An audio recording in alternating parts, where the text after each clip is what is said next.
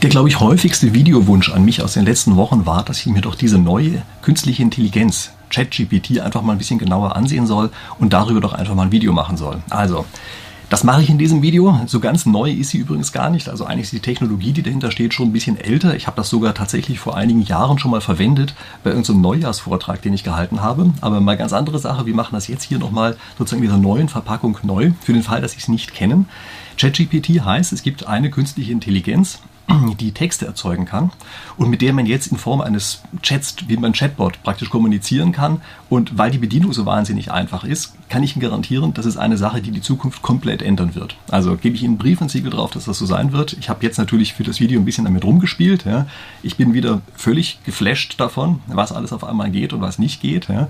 Ähm, ich sage Ihnen, das sind Sachen, da brauchen Sie in der Schule bei Aufsätzen oder sowas, Seminararbeiten, wahrscheinlich auch Berichte im Büro und sowas können Sie wahrscheinlich in der Zukunft vergessen, dass Sie das noch selber schreiben. Den größten Teil davon werden irgendwelche Chatbots dieser Art erledigen. Äh, zumal auch jetzt im Augenblick in der Diskussion ist, dass es wohl in irgendeiner Form auch in die Microsoft Office Produkte mit reinwandern wird. Also wie auch immer, ich kann Ihnen sagen, das ist wirklich ein faszinierendes Teil. Und ich mache jetzt hier einfach mal eine Sache, zu der mich ein Kollege motiviert hat. Ich sage Ihnen am Ende des Videos noch genau, wer das ist und wie er das gemacht hat. Der hat mich auch was sehr Interessantes dazu gemacht. Aber jedenfalls, was ich hier mache, ist, ich mache einfach mal, dass ich meinen eigenen Jahresrückblick nehme und diesen Jahresrückblick sozusagen von der ähm, künstlichen Intelligenz einfach nochmal mit kommentieren lasse. Ja, also das ist so ein bisschen die Idee dahinter. Und was dabei rauskommt, das ist das, was wir dann gleich gemeinsam machen. Übrigens für den Fall, dass Sie sich für Hintergrundanalysen, lauter solche Sachen interessieren, dann ist eine gute Sache, wenn Sie meinen Kanal abonnieren. Ich mache hier normalerweise Spieltheorie, manchmal aber auch Geldthemen, Zukunft und sowas. Also ich lege das so ein bisschen weit aus. Das Schöne bei Spieltheorie ist ja, dass man damit praktisch alles in irgendeiner Form machen kann.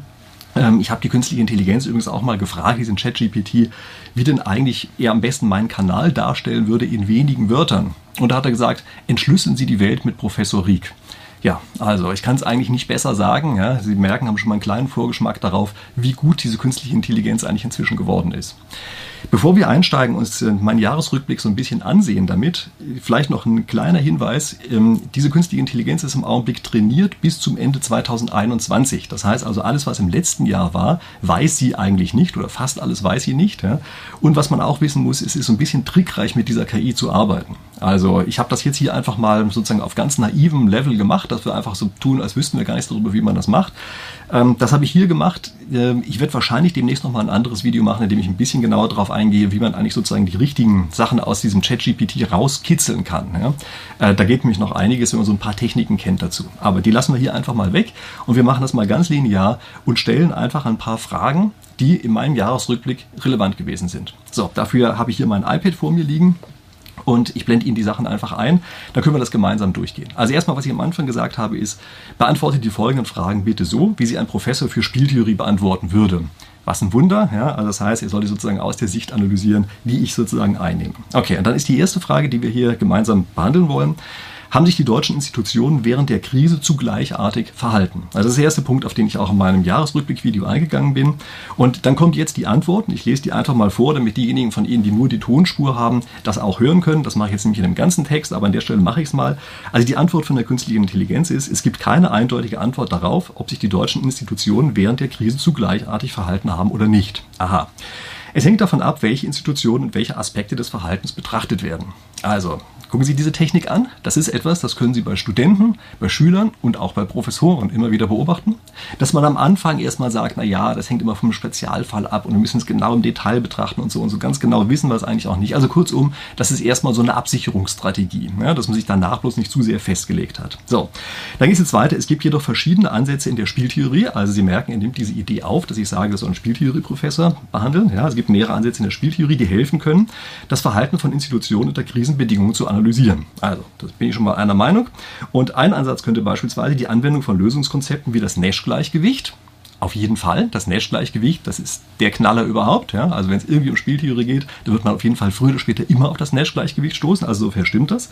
Also die Anwendung von Lösungskonzepten wie Nash-Gleichgewicht oder Pareto-Optimierung sein. Und das ist etwas Faszinierendes, denn das Pareto-Optimum, das wird manchmal so genannt, ist eigentlich keine Optimierung in dem Sinne, sondern es ist eine Effizienzanforderung. Also Pareto äh, optimal oder Pareto effizient.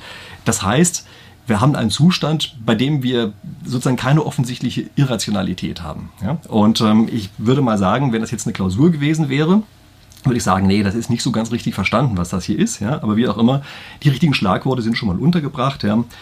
Okay, gucken wir uns an, wie es weitergeht. Es kann auch sinnvoll sein, das Verhalten von Institutionen im Kontext ihrer jeweiligen Anreize und Begrenzungen zu betrachten. Ja, in der Tat. Das wäre interessant zu tun. Das ist auch das, was ich jetzt im gewissen Grad dann gemacht habe. Aber Sie merken, dass diese Antwort natürlich nur im Allgemeinen bleibt. Okay, also bisher hat sie nur mit Wasser gekocht. Aber immerhin ist es auch keine Antwort, von der man sagen würde, sie ist so vollkommen blödsinnig gewesen. Ja? Okay, dann gucken wir uns mal das nächste an, was ich an Frage gestellt habe. Haben sich die Experten von den Politikern missbrauchen lassen? Jetzt kommt als Antwort, ob Experten von Politikern missbraucht wurden, hängt von verschiedenen Faktoren ab und ist schwierig pauschal zu beantworten. Also Sie merken, das Strickmuster ist wieder genau das gleiche. Das Strickmuster ist immer am Anfang sichern wir uns erstmal ab. Es taucht aber auch noch was anderes auf, nämlich es wird Teile, werden Teile der Frage wiederholt. Immer das gleiche Strickmuster, werden Sie sehen, das geht tatsächlich auch so weiter. Aber unterschätzen Sie die KI deshalb nicht. So, jetzt kommen die inhaltlichen Dinge. In manchen Fällen können Experten tatsächlich von Politikern unter Druck gesetzt werden, um bestimmte Entscheidungen oder Aussagen zu treffen, die nicht auf wissenschaftlichen Erkenntnissen basieren. Da lehnen Sie sich schon ganz schön weit aus dem Fenster. Ich finde das erstaunlich, dass das etwas ist, was so eine KI jetzt tatsächlich sich auch traut, in Anführungsstrichen zu sagen. Ja, also wenn wir noch weitere Videos dazu machen, dann zeige ich an Stellen, ähm, wo sich so eine KI das dann nicht traut. Ja, aber hier traut sie sich also sich so weit aus dem Fenster zu lehnen und zu sagen, ja, also Experten können auch manchmal unter Druck gesetzt werden. Ähm, dann geht es weiter. In anderen Fällen können Experten jedoch auch von sich aus auf politische Ziele ausgerichtet sein und dadurch ihre Unabhängigkeit einbüßen. Das ist ein Ding. Ja? Also, das heißt, wir sehen auch hier diese, sozusagen diese Idee, dass Experten eigentlich nicht aus der Perspektive eines Experten antworten, sondern eine politische Agenda haben, wird hier relativ klar ausgesprochen. Es gibt auch Fälle, in denen die Experten und die Politiker zusammenarbeiten und ihre Entscheidungen auf wissenschaftlichen Erkenntnissen und politischen Realitäten basieren. Also es gibt auch Fälle, und das ist immer so ein Satzfragment, was so eine künstliche Intelligenz verwendet. Ich würde sagen, so sollte es eigentlich sein. Ja, also, dass Experten und Politiker zusammenarbeiten und jeweils beide ihren eigenen Job machen, das wäre ja eigentlich das, was man erwarten würde.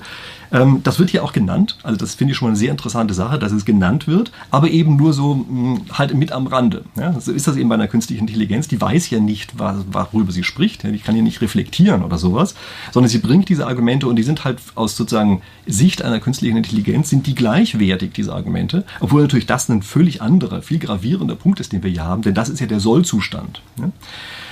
Es gibt auch Fälle, in denen die Experten und die Politiker nicht in Übereinstimmung sind und die Experten ihre Empfehlungen nicht umsetzen können. Hm, stimmt, netter Merkposten, ähm, aber okay, vielleicht nicht so wahnsinnig erhellend, aber jedenfalls ist es da. Es ist wichtig zu betonen, dass die Beziehung zwischen Experten und Politikern komplex ist und von vielen Faktoren beeinflusst wird. Sie merken, zum Abschluss kommt wieder diese typische Weichgespülte, was Sie auch gerne von Juristen hören, wenn Sie fragen. Ja, wenn Sie fragen, ja, ist denn das jetzt eigentlich erlaubt oder ist es nicht erlaubt, dann sagen Juristen immer, ja, kann man so sehen, kann man so sehen, im Spezialfall kann es auch anders sein. So macht die das halt auch. Ähm, zum gewissen Grad natürlich, weil die eben auch solche Verhaltensweisen in Anführungsstrichen gelernt hat. Ja, die analysiert ja lauter Texte, die halt so herumschwirren und damit lernt man natürlich auch bestimmte Verhaltensweisen, ja, ein Strickmuster sozusagen. Gut, dann gehen wir mal zu der zweiten Frage, die ich gestellt habe ähm, in meinem Jahresrückblick, nämlich ist das politische System Chinas ein gutes Vorbild, um mit aktuellen Problemen umzugehen. Jetzt kommt die Antwort, ob das politische System Chinas ein gutes Vorbild für die Bewältigung aktueller Probleme ist. Sie werden es kaum glauben, ist umstritten und hängt von verschiedenen Faktoren ab. Ja, also Sie merken, gleiche Strickmuster wie immer, ja, das wiederholt sich jetzt. Ja, es versucht sich immer erstmal abzusichern, zu sagen, ja, hängt vom Einzelfall ab und sowas. Ähm, okay. Einige Argumente, die für das chinesische System sprechen, sind schnelle Entscheidungsfindung und so weiter.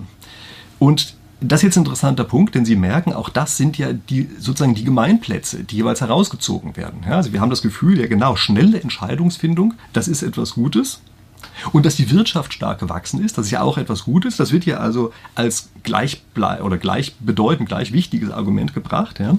Ähm, wie andererseits gibt es Kritik an dem autoritären Regime das ist schon eine große Kritik. Ja? Also durchregieren zu können, natürlich klar, das ist für denjenigen immer von Vorteil, äh, der durchregieren kann. Aber ein autoritäres Regime ist natürlich schon ein gewisses Problem. Und dann geht es weiter ähm, dem Mangel an politischer Freiheit und der mangelnden Transparenz in der Regierungsführung. Ja, das sind erhebliche Nachteile.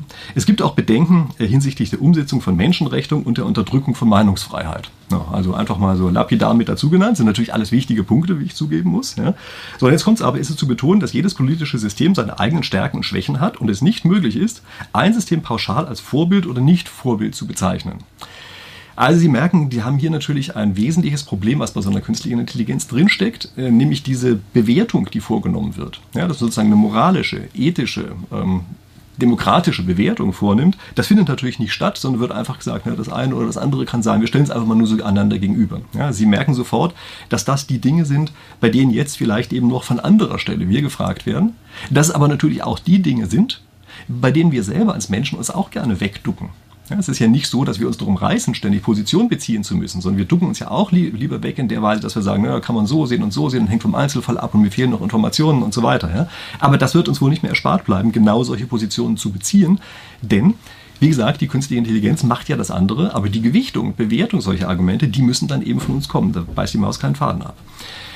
Gehen wir mal zum nächsten Thema, was ich hier äh, gefragt habe. Es wurde ein Attentat auf die Gaspipeline von Russland nach Deutschland verübt. Sie erinnern sich, das äh, Wissen geht ja nur bis zum Jahr 2021. Das heißt, das ist etwas, was die KI jetzt noch nicht weiß. Ja? Wer könnte dahinter stecken, frage ich. Die Antwort ist, es ist schwierig zu sagen, wer hinter einem Attentat auf eine Gaspipeline von Russland nach Deutschland stecken könnte. Sie merken, gleiche Strickmuster wie immer. Ja, es wird einfach wiederholt, ohne weitere Informationen über den Vorfall zu haben. Es gibt jedoch einige mögliche Täter, die in Betracht gezogen werden können. Mhm. Interessant. Ja, jetzt gucken wir uns mal an, welche Täter denn in Betracht gezogen werden können. Eine mögliche Täterschaft könnten separatistische oder extremistische Gruppen sein, die gegen die Pipeline oder gegen die Regierung, die sie unterstützen, protestieren.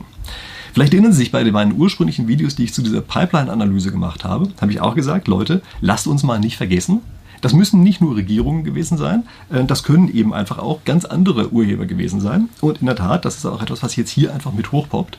Und interessant ist das eben, wenn man sich auf die Art und Weise einen Text vorbereiten lässt, so muss man das ja sagen, dass man eben vielleicht plötzlich doch auch Argumente sieht, die man in dem Augenblick aufgrund anderer Gründe vielleicht komplett übersehen hätte. Okay, wie auch immer, also jedenfalls, das wurde hier genannt. Ein anderes mögliches Motiv könnte die Sabotage durch eine Regierung oder eine andere Gruppe sein, die an der Destabilisierung der Energieversorgung interessiert ist. Ja, in der Tat, das könnte auch eine andere Regierung gewesen sein. Irgendeine Regierung. Ja. Es könnte auch eine Art von terroristischem Akt sein, durchgeführt von einer extremistischen Organisation, die politische oder ideologische Ziele verfolgt. Okay, sehe ich jetzt nicht als wirkliches neues Argument, aber ähm, wir sehen, dass sozusagen die verschiedenen Gruppen einfach erstmal genannt worden sind. Und das muss ich sagen, ist schon eine ganz gute Leistung. Ja? Also das glaube ich, das müssen wir auch schon anerkennen. Und dann kommt jetzt wieder der Abschlusssatz. Es ist wichtig zu betonen, dass die Identifizierung der Täterschaft eine gründliche Untersuchung und Ermittlungen erfordert. Und es, nicht, äh, und es ist nicht möglich, eine definitive Antwort auf diese Frage zu geben, ohne weitere Informationen zu haben. Ja? Also ganz typisches, ich sichere mich wieder ab Strategie, äh, damit eben an der einen Stelle, naja, sozusagen wieder man nicht wirklich angreifbar ist. Ja? Also die, die, typische Struktur, die eben auch sehr viele Aufsätze, mh, Berichte dergleichen Dinge, Stellungnahmen von uns haben. Nächste Frage. Einmal angenommen, die Politik würde die stärksten Grundrechtseinschränkungen seit dem Weltkrieg anordnen. Würden die Wähler das akzeptieren? Ähm, Sie erinnern sich, ja, wie gesagt, Wissen endet ja 21, also daher in dieser Form formuliert. Es ist schwierig vorherzusagen, ob die Wähler die stärksten Grundrechtseinschränkungen seit dem Zweiten Weltkrieg akzeptieren würden, da die Reaktionen darauf von vielen Faktoren abhängen würden. Steht nur Weltkrieg, nicht Zweiter Weltkrieg, aber ist natürlich gemeint. Ähm, Sie merken, gleiche Strickmuster, wir kennen es inzwischen schon. Erstmal, ähm, wir können es nicht festlegen. Ja? Aber jetzt kommt es, und das sind immer die interessanten Sachen. Einige Faktoren, die die Reaktion beeinflussen könnten, sind die Gründe für die Einschränkungen, die Art und Weise, wie sie durchgeführt werden und die Auswirkungen auf die Bevölkerung. Es ist möglich, dass einige Wähler die Einschränkung akzeptieren würden, wenn sie als notwendig zur Bewältigung einer ernsten Bedrohung wie einer nationalen Krise oder einem Krieg angesehen werden.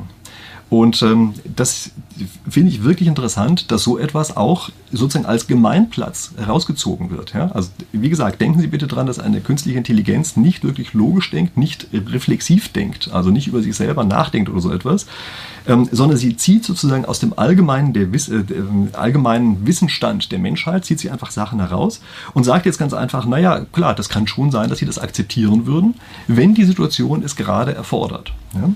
Ähm, andererseits könnten viele Wähler die Einschränkungen ablehnen, insbesondere wenn sie als unverhältnismäßig oder als Verletzung ihrer Grundrechte angesehen werden.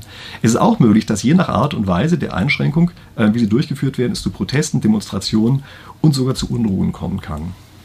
Also auch hier, es ist äh, interessant, so etwas als einen Tippgeber zu verwenden und sozusagen die verschiedenen Aspekte, die kommen können, gleich einmal zusammengestellt zu haben, ohne selber in irgendeiner Form nachdenken zu müssen. Ich sage nicht, dass das schwierig ist, ja? aber das sind äh, Dinge, ähm, da wird man sozusagen erinnert, wenn man sich einen solchen Text erstellen lässt, dass es diese beiden Sichtweisen geben kann und man weiß dann eigentlich genau die Stellen, wo man tatsächlich weitere Informationen ähm, einholen muss. Und dann kommt natürlich auch der typische Disclaimer wieder. Ja, ähm, ist wichtig zu betonen, dass die Akzeptanz von Grundrechtsbeschränkungen von vielen Faktoren abhängt. Okay und jede Situation individuell betrachtet werden sollte. Ja? Also das sind diese, diese Dinge, wo wir jetzt eigentlich wissen, okay, an den Stellen müssen wir also Informationen einholen.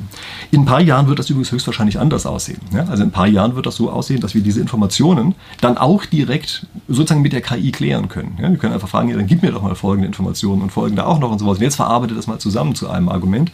Also das wird nicht mehr lange dauern, dass das auch geht. Im Augenblick ist das der Job, den wir noch selber machen müssen. Wir kommen jetzt mal zu dem nächsten Themengebiet, nämlich im wirtschaftlichen Bereich. Äh, da ist die Frage, sind Preisdeckel ein geeignetes Instrument gegen die Inflation? Also das ist die Frage, die ich hier stelle. Und es kommt jetzt als Antwort, Preisdeckel sind ein Instrument, das verwendet werden kann, um die Inflation zu bekämpfen, aber ihre Wirksamkeit hängt von verschiedenen Faktoren ab. Gucken Sie sich bitte an, dass bisher es am Anfang immer komplett äh, ambivalent dargestellt wurde. Und hier ist es aber auf einmal so, dass sie tatsächlich direkt als ein mögliches Instrument dargestellt werden, mit dem das funktioniert. Das heißt also, wir haben hier im Grunde genommen so etwas wie einen Machine Bias, so wird das manchmal genannt. Ja? Also die Maschine ist sich hier wesentlich sicherer, dass das geht, als in den anderen Punkten sie sich war. Ja? Und jetzt geht es weiter. Ein Vorteil von Preisdeckeln ist, dass sie dazu beitragen können, die Preise für bestimmte Güter und Dienstleistungen zu stabilisieren und zu verhindern, dass sie schnell steigen. Also das heißt, das ist sozusagen im kollektiven Wissen ist das einfach verankert? Ja klar, wenn die Preise zu stark steigen, dann deckelt man die einfach und dann hören die auf zu steigen. Ist doch klar. Ja? Und das, das, was hier wiedergegeben wird, ist natürlich Quatsch. Ja? Ähm, und deshalb ist auch Quatsch, dass damit die Lebenshaltungskosten für bestimmte Haushalte reduziert werden könnten. Ja? Ähm, nicht einfach so. Also wir können natürlich sozusagen, wenn wir nur genau auf die einzelnen Produkte einwirken, die für niedrige Haus, äh, für einkommensschwache Haushalte, äh, die da stark nachgefragt werden, wenn wir nur da die Preise deckeln, dann ist natürlich das, was sie ausgeben, tatsächlich erstmal weniger, aber sie kriegen die Waren halt nicht mehr. Und das ist das nächste, was jetzt kommt, nämlich ein Nachteil von Preisdeckeln ist jedoch, dass sie Angebot und Nachfrage im Markt beeinträchtigen und eine Knappheit von Gütern und Dienstleistungen verursachen können. Ja, sie merken, das schlagende Gegenargument gegen die Preisdeckel steckt hier auch mit drin. Ist aber das dahinterliegende Argument ja, und wird, wie gesagt, auch schwächer dargestellt. Ja. Ähm, dies führt dazu, dass die Produzenten weniger produzieren und die Verbraucher mehr kaufen werden, was die Inflation nicht unbedingt senkt. Genau, also das ist sozusagen das entscheidende Argument. Ja, man kann natürlich versuchen, die Preise zu deckeln, nützt halt nur nichts, weil man dann die Waren einfach nicht mehr kriegt, weil die Produzenten sie nicht mehr herstellen und die anderen auch eine Übernachfrage hätten. Die fragen mehr davon nach, äh, als sie normalerweise tun würden. Ja. So, und dann gibt es also hier noch weitere Sachen, äh, die möchte ich jetzt gar nicht so weiter ausführen. Ähm, ja, doch, äh, hier unten, das ist vielleicht noch eine Sache, die nicht uninteressant ist. Es gibt auch andere Maßnahmen, die die Regierung ergreifen kann um die Inflation zu bekämpfen, zum Beispiel Steuer- und Geldpolitik, äh, die zielgerichteter eingesetzt werden können. Also ob man das mit der Steuerpolitik machen kann, das ist natürlich so ein bisschen so eine Frage, ja, ob man damit wirklich die Inflation bekämpfen kann. Aber Geldpolitik natürlich auf jeden Fall. Ja. Also man kann bei der Geldpolitik viel vermurksen und kann damit nochmal eine eigene Inflation auslösen. Wie gesagt, die KI stellt das wieder so als sozusagen neutral mit dar. Ja, so gibt es auch als Argument. Äh, die Gewichtung davon die müssen wir schon selber sehen und die ist vielleicht ein bisschen andere, als die Sachen einfach nur gegeneinander zu stellen. Gucken wir uns jetzt eine weitere Sache an. Putin hat die Ukraine angegriffen. War das ein strategischer Fehler? Also das ist die nächste Frage, die ich hier stelle. Und der Anfang ist wie immer, ja, ob es ein strategischer war, ist umstritten und wir wissen alles nicht so genau. Ja. So, jetzt gucken wir uns die weiteren Sachen an. Es gibt Argumente, die gegen den Angriff sprechen. Aha.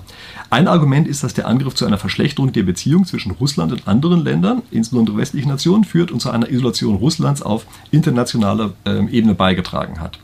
Äh, worauf sich das bezieht, ist natürlich die Geschichte, die damals bei der Krim war. Ja? Denn der, der andere Einmarsch Russlands, der hat ja später stattgefunden. Das heißt, die KI weiß das sozusagen noch nicht, dass es da was Neueres gibt. Ja? Aber sie merken, dass die Argumente natürlich sozusagen die gleichen sind. Ja? Und ähm, hier unten kommt dann noch ein Punkt, den ich für relativ interessant halte, nämlich äh, es ist auch zu berücksichtigen, dass der Angriff gegen die Prinzipien des Völkerrechts und die territoriale Integrität eines unabhängigen Staates verstößt. Sie merken auch hier, dass wieder ein Argument, was schlagend ist, ja, also was wirklich ein wichtiges Argument ist, ja, dass das eben einfach gleichbedeutend ungewichtet mit anderen hinten dran gehängt wird. Aber natürlich sind die richtigen Argumente, wenn man so will. Ja. Ähm, vielleicht nicht ganz genau auf die Frage bezogen. Ja, also ich habe ja nach einem strategischen Fehler gefragt. Ja, eigentlich sagt er eher so allgemein, so können wir so ein bisschen das sozusagen das Abstrakte für und wieder absprechen.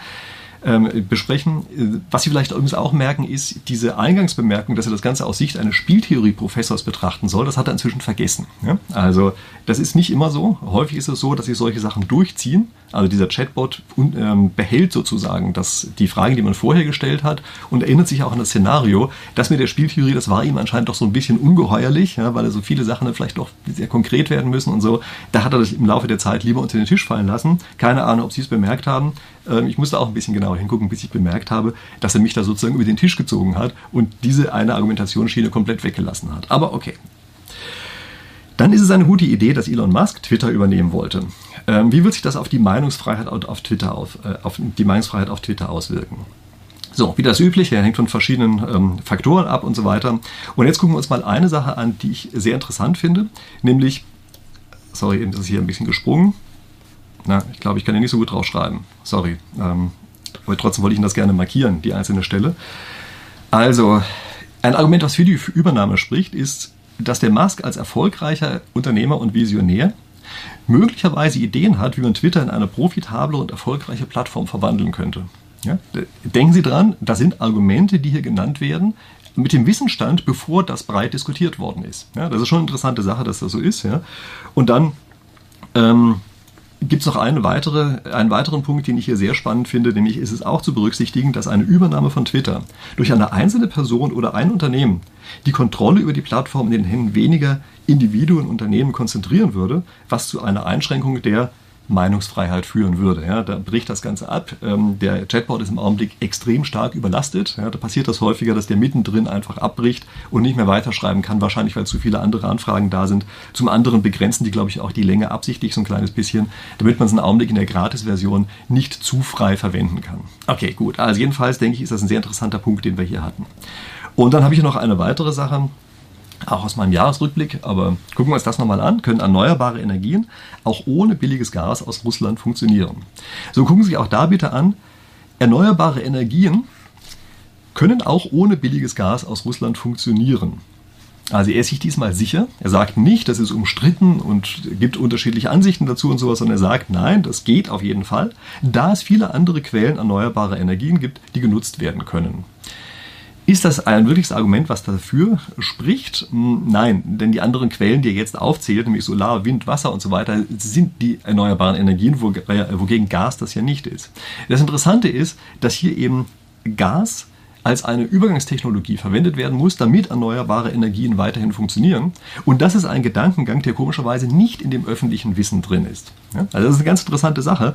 Dann wird hier von Herausforderungen gesprochen und lauter solche Sachen, ähm, Entwicklung von Technologien und Infrastruktur und sowas. Ja? Aber dass das Gas im Augenblick einfach die wichtige Größe ist, oder gewesen ist, muss man eigentlich sagen, mit der erneuerbare Energien von ihrem Hauptproblem befreit werden können, nämlich dass sie die ganze Zeit schwanken und es sich im Augenblick schwer speichern lässt, ähm, das ist ein Gedankengang, der hier drin nicht auftaucht. Und das bedeutet, dass das im kollektiven Bewusstsein sozusagen zu wenig verankert ist. Denn das sind ja die Sachen, die diese künstliche Intelligenz rauszieht. Also das finde ich schon eine sehr interessante Entdeckung, die man auf die Art und Weise macht.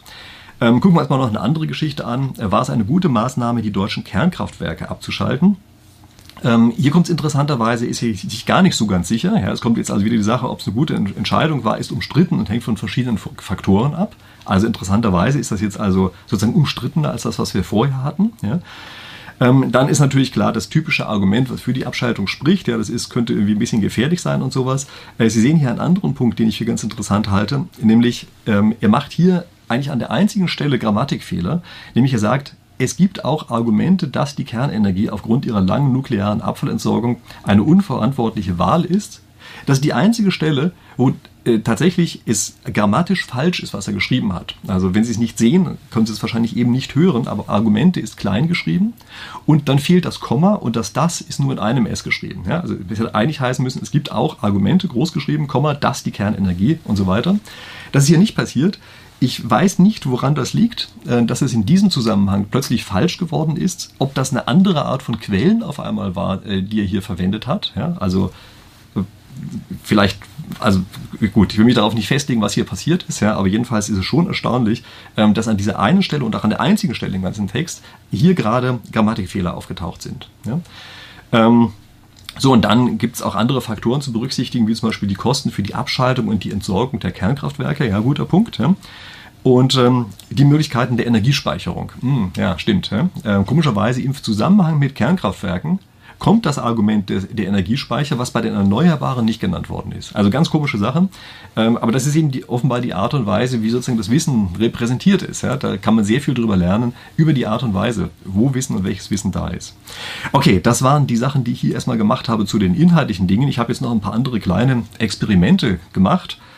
Ähm, zum Beispiel habe ich gesagt, wirf einen fesselnden und ungewöhnlichen Titel für ein YouTube-Video über einen intelligenten Chatbot. Und dann kommt er mit dem Vorschlag, ein Gespräch mit der Zukunft, ein exklusives Interview mit einem intelligenten Chatbot. Wie durch ein Wunder habe ich das auch ungefähr in der Form übernommen, denn das ist einfach ein ziemlich guter Vorschlag. Und das ist keine Sache, wo ich jetzt sozusagen mehrfach versucht habe, sowas zu triggern oder so etwas, sondern in dem Zusammenhang ist das gekommen. In einem anderen Zusammenhang habe ich die Frage auch mal gestellt oder diese Aufgabe gestellt. Da war das ein bisschen schlechter. Aber wie gesagt, wir gucken uns das vielleicht an einer anderen Stelle nochmal genauer an, wie man damit umgehen kann, so dass man eben zu guten Antworten kann, äh, kommen kann. Und ja, dann habe ich hier noch eine Sache, die typischerweise am Ende meiner Videos kommt und die habe ich Ihnen jetzt einfach auch mal machen lassen, nämlich bitte schreibe eine mitreißende Aufforderung, den YouTube-Kanal von Professor Rieck zu abonnieren. Also das ist natürlich die Aufforderung an Sie. Ja. Sie halten sich jetzt schön dran, was er sagt. Sind Sie an Spieltheorie interessiert? Dann sollten Sie unbedingt den YouTube-Kanal von Professor Rieck abonnieren. Richtig, da kann ich nur zustimmen, das hat er ganz hervorragend gesagt. Professor Rieck ist ein renommierter Experte auf diesem Gebiet und äh, bietet auf seinem Kanal tiefgehende Einblicke und Analysen zu aktuellen Themen der Spieltheorie. Ja, stimmt doch, oder? Also würde ich sagen, das kann man eigentlich nicht besser sagen. Von ihm lernen Sie die neuesten Entwicklungen und Forschungsergebnisse kennen und erhalten wertvolle Einsichten, die in Ihrem Studium oder Beruf von Nutzen sein können. Verpassen Sie nicht die Chance, von einem der früheren Exper führenden Experten ähm, in diesem Bereich zu lernen und abonnieren Sie jetzt den YouTube-Kanal von Professor Rieck. Genau, also tun Sie es jetzt, wenn Sie es nie schon getan haben. Sorgen Sie dafür, dass Sie ihn abonnieren, die Glocke anmachen, weiß ich nicht noch alles Tolles für Dinge. Und dann gucken wir uns jetzt mal noch an, wie die KI sich eigentlich von uns verabschiedet. Nämlich, also ich sage dir danke für das Interview. Hast du noch ein paar wichtige Worte zum Abschluss? Und er sagte, gerne, es war mir eine Freude, Ihnen zu helfen. Das ist eine interessante Konstellation. Nämlich, ähm, ich habe ihn ja etwas plump geduzt, oder sie, oder wie man das sagen soll, also die künstliche Intelligenz, also sie, ja, ich habe sie geduzt. Und äh, sie geht aber sofort auf diese Ebene, dass sie sagt, es war mir eine Freude, Ihnen zu helfen. Ja, das heißt, sie bleibt bei dem Sie, obwohl ich selber duze. Das heißt, also sie geht hier in diese Rolle rein dass sie hier sozusagen ein über-untergeordneten Verhältnis akzeptiert. Ja? Ähm, woraus sie das genau geschlossen hat, weiß ich nicht, aber sie hat es jedenfalls so gemacht. Ja? Und ähm, dann sagt sie zum Abschluss noch, ich möchte noch, nur darauf hinweisen, dass die Antworten auf Ihre Fragen auf meinem aktuellen Wissensstand basieren. Ja, habe ich auch häufiger erwähnt. Und es immer wichtig ist, verschiedene Perspektiven und Meinungen zu berücksichtigen, wenn man sich mit komplexen Themen auseinandersetzt. Also mit anderen Worten, das ist wieder eine, ich ähm, sichere mich mal nach allen Richtungen ab Strategie. Ich empfehle Ihnen weiter zu recherchieren und sich mit Experten auf dem jeweiligen Gebiet zu beschäftigen, um ein umfassendes Verständnis zu erlangen. Okay, also das empfiehlt sie uns als Abschlussworte. Ähm, Sie merken, das ist dann immer so ein kleines bisschen weichgespült. Ja? Äh, wie gesagt, ich werde versuchen, in anderen Stellen noch mehr zu zeigen, wann das weichgespült wird und wie man das vielleicht auch verhindern kann und solche Sachen. Also lassen wir uns dazu mal überraschen. Ähm, ich muss sagen, ich bin ziemlich beeindruckt von dem, was diese künstliche Intelligenz hier alles so kann. Und ich kann Ihnen sagen, sie kann noch viel mehr. Sie kann mich beispielsweise sogar Programmcode schreiben. Sie kann sogar statistische Probleme relativ gut behandeln. Und ich habe Ihnen am Anfang ja schon gesagt, äh, dass mich hier ein Kollege von mir so ein bisschen auch angestoßen hat, sozusagen motiviert hat, einfach dieses Video hier jetzt auch am Ende wirklich zu machen. Und äh, der hat also ein relativ interessantes Video gemacht, in dem er genau solche Dinge vorführt. Also das Ganze äh, nennt sich Professor gegen KI. Kann ähm, ChatGPT meine Klausur lösen? Ja, das sagt er also selber, ähm, hat also diese Klausur dort gestellt, nimmt Klausurfragen, die er gestellt hat, aus dem äh, sozusagen echten äh, Bereich, ja, also nicht so ein, so ein Zeug wie das, wo wir hier hatten, dass wir so munter drüber reden können oder so etwas, sondern richtige Statistikfragen, ja, ähm, Data Science und solche Sachen.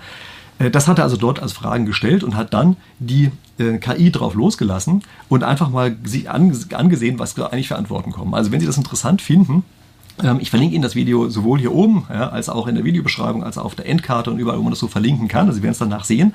Äh, gucken Sie sich das Video auf jeden Fall mal an. Das ist wirklich erstaunlich zu sehen, wie viel eine solche künstliche Intelligenz eben auch in diesen anderen Bereichen kann und an welchen Stellen es vielleicht auch nicht kann. Okay, also wie gesagt, wenn Sie es mit Data Science haben wollen, ja, gucken Sie sich das dort an, lohnt sich auf jeden Fall. Und ähm, ist ja immer so ein bisschen so, ja, ich habe dieses Video am Anfang eigentlich nicht so machen wollen, weil mir nicht so richtig der Zugang eingefallen ist. Ja. Also obwohl ich meinen Zuschauern so oft gefragt worden bin, habe ich immer das Gefühl gehabt, ach, irgendwie fällt mir nicht so richtig ein, wie man das machen kann. Also daher bin ich immer dankbar, wenn mir jemand anders einen Anstoß gibt und sagt, doch, jetzt machst du einfach mal folgende Weise, mach einfach mal. Und dann kommt eben sowas raus. Ja? Übrigens, Sie können diese KI im Augenblick noch gratis testen. Ähm, ich vermute, dass das in irgendeiner Form bald kostenpflichtig wird. Ja, äh, wir wissen nie so ganz genau, wie das ist, aber ich verlinke Ihnen das auf jeden Fall oder gebe den Link unten in die Videobeschreibung rein, sodass Sie dort auch einfach mal anklicken können. Man muss sich da nur anmelden, kann damit dann selber arbeiten. Ich muss Sie aber warnen, äh, im Augenblick ist es wahnsinnig voll auf diesen Servern. Ja, also sehr oft äh, sagt dieser Chatbot einfach, kann es leider nicht antworten, sind zu viele Leute auf dem System drauf. Ja, also war bei mir noch ein bisschen besser, als ich ein paar von diesen Fragen beantwortet oder rumgespielt habe. Da war das noch nicht ganz so schlimm. Im Augenblick ist es ein bisschen unangenehm geworden geworden. Aber ich nehme an, äh, dass die die Kapazität immer weiter ausbauen, weil die natürlich Interesse daran haben, möglichst viele Arten von Fragen zu bekommen, um auch damit zu lernen. Das macht die so eine KI. Okay. Ich hoffe, dass die KI Sie vorhin überzeugt hat, meinen Kanal zu abonnieren. Nicht, dass Sie in der Zwischenzeit vergessen haben und gar nicht gemacht haben. Also abonnieren Sie meinen Kanal, wenn Sie ihn schon gehabt haben, nicht schon gemacht haben. Äh, schreiben Sie gerne Ihre eigenen Kommentare auch in die Kommentarsektion unten rein und sagen mir bitte mal, wie Ihre Interpretation dazu ist, was diese KI hier eigentlich gerade so gemacht hat und welche Auswirkungen das auf die, Zukunft, auf die Zukunft der Arbeit insbesondere haben wird. Ja? Und ähm, weiterhin müssen Sie bitte bedenken, die Art und Weise, wie ich hier Fragen gestellt habe, sind eigentlich so ein bisschen auf Einsteigerebene. Ja, ich habe das auf eine sehr naive Art und Weise benutzt. Also ich werde das sicherlich auf eine andere Weise nochmal darstellen. Können mir auch sagen, ob Sie es eigentlich spannend finden oder ob Sie sagen, nee, solche blöden Themen wollen wir auf dem Kanal nicht haben. Also schreiben Sie mir das auch in die Kommentare unten rein, wie spannend Sie das eigentlich finden, wenn ich hier sozusagen nochmal so eine Art ja, Gebrauchsanweisungstipps oder sowas für diese KI gebe. Okay, in dem Sinne. Freut mich, dass Sie bis hier durchgehalten haben, äh, trotz künstlicher und natürlicher Intelligenz in einem. Ich hoffe, Sie haben ein bisschen natürliche Intelligenz zusteuern können. Wie auch immer, wir sehen uns wieder in der nächsten Woche. Bis dahin.